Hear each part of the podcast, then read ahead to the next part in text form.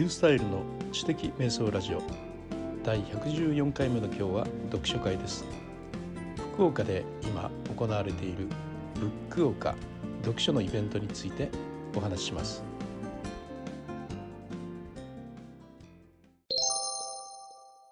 今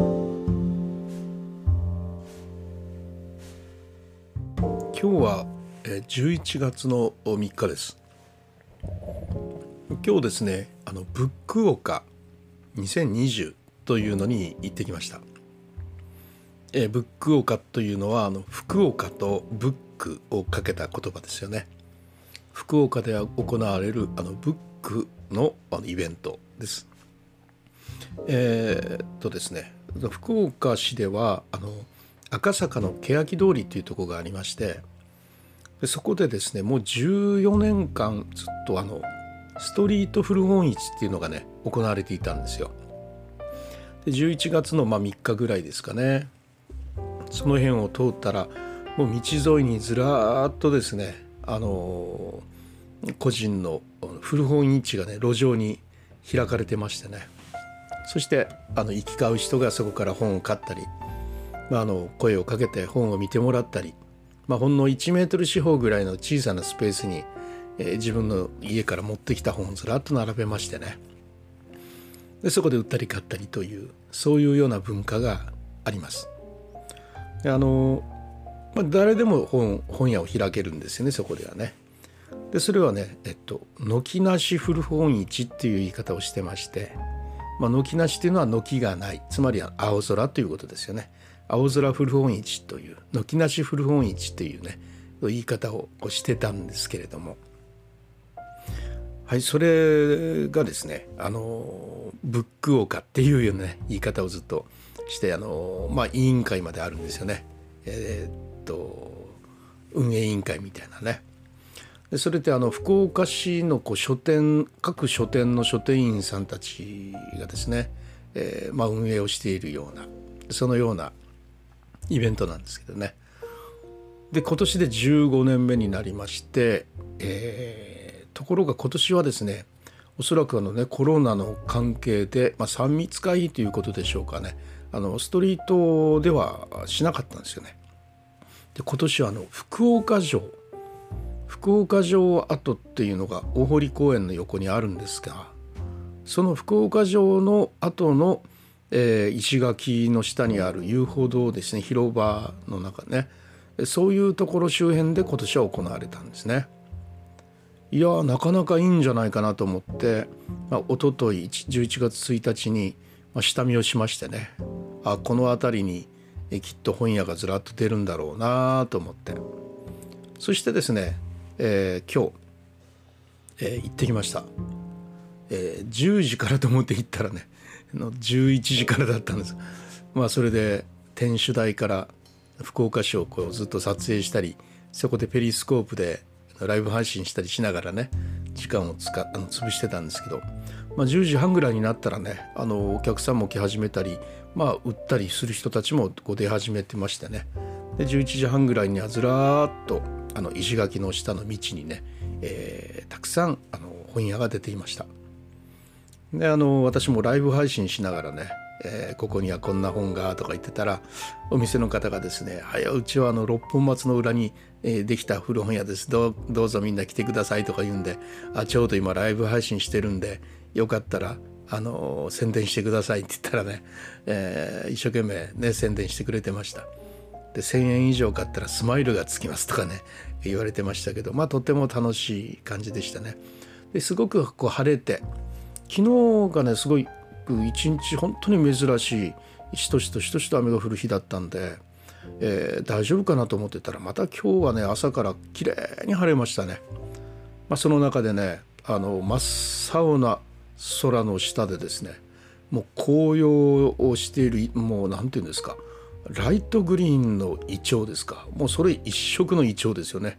もう黄色って言ってもいいんじゃないのっていうぐらいほぼ黄色になったイチョウ。あと紅葉しようとしている葉っぱですね。そういうものたちの中ので、まあ、木漏れ日の中ですね開かれているまあそれから何百年ね4500年ぐらい経つあの石垣のに抱かれながらですねあの行われているのストリート古本市ってもうとっても素敵でしたね。で僕はあの赤坂のあのストリートですねの古本市も好きだったんですがいやここの福岡城のあの石垣のね懐で行われるこの古本市ってもっといいなと思いましたね。なんか来年からここでやればいいのにってね思ったぐらいでした。まあ、このねブックオカっていうのはねあのそのストリート古本市だけではなくて実はもうあの10月の27日ぐらいからかなもうそれから11月の20何日ぐらいまで1ヶ月くらいにかかかけて行われるイベントなんですがそのストリート古本市はもう今日だけなんですけども。じゃあそれ以外は何がやってるかというと、まあ、協賛している本屋さんですね。純駆動だとか蔦屋だとか、まあ、赤坂にあるキューブリックとかですね。そういうような本あのあのブックオーカーを協賛している本屋たちがですねあの毎年テーマを決めてそのテーマに合った自分たちが書店さんたちが選んだ本をずらっと並べるコーナーを作るわけですね。でそこに、えー、各書店を回ってあこの書店はこのような本を選んだんだなとかねあのここの書店はあの全然違う切り口から選んであるなとかまああのね本の選び方ってね書店員さんたちのやっぱ思いとかそういうのが出てきますのでね、まあ、本屋によって全然違うんですよね。テーマは同じなんですよ。心今年は心となんとかの旅。ちょっとすいません忘れちゃったんですが、まあ、それを一つのテーマで、えー、全部統一しましてね、えー、協賛している本屋たちがあ各コーナーを作って本屋あの本を並べています。まあ、そういうような興味がある人というのはね福岡の在住の方は見に行かれてもいいんじゃないかなと思うんですけれども、まあ、その激吉文庫っていう名前のイベントですね。それからですね11月の8日だったかな。書店員インナイトみたいな夜のですね。あの書店員さんたちが集まって、えー、いろんな本に対する思いを交換し合うイベントっていうのがね今度あるんですけども。まあそういうのが集まってのですねあのブックオーカっていうね2020というイベントでございます。で僕はあの、まあ、福岡のことしか知らないんですけれども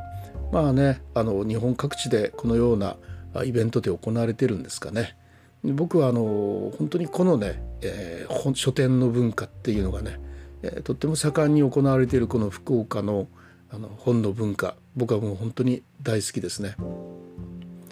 あとこれね福岡に限ったことじゃおそらくないんですけどあの御朱印帳っていうのがありましてねあと御朱印ってありますよね。寺を回って御朱印っていうのをもらうのね。今の書店を回って御書印っていうの御書印集めっていうのがねあの密かにねこう流行っているみたいで、ね、それに加盟しているところの本屋はね御書印承りますみたいなねことが書いてありましてね、まあ、そういうのをずっと集めて回って、えー、行った本屋行った本屋でね中のあの本本の陳列のね仕方を楽しんだりとかいうようなねそういう本巡りをする人たち用のイベントとかもありますね。これは福岡だけじゃおそらくなかったと思います。すいません僕ねそこはちょっとあのよく知らないんですけど、まあ、日本的なムーブメントなのかどうかねちょっとわからないんですけどそういうものもありますね。はいということで、えー、今日はあの福岡のね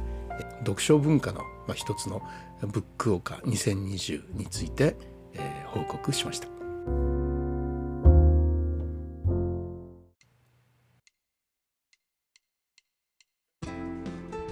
いかがだったでしょうか？今日はね素敵な一日になりましたね。朝ずっとあの野外で青空の中での、ね、店員さんと買う人とのコミュニケーションの中で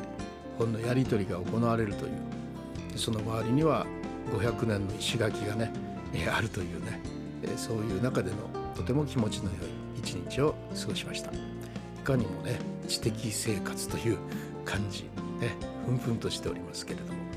はい。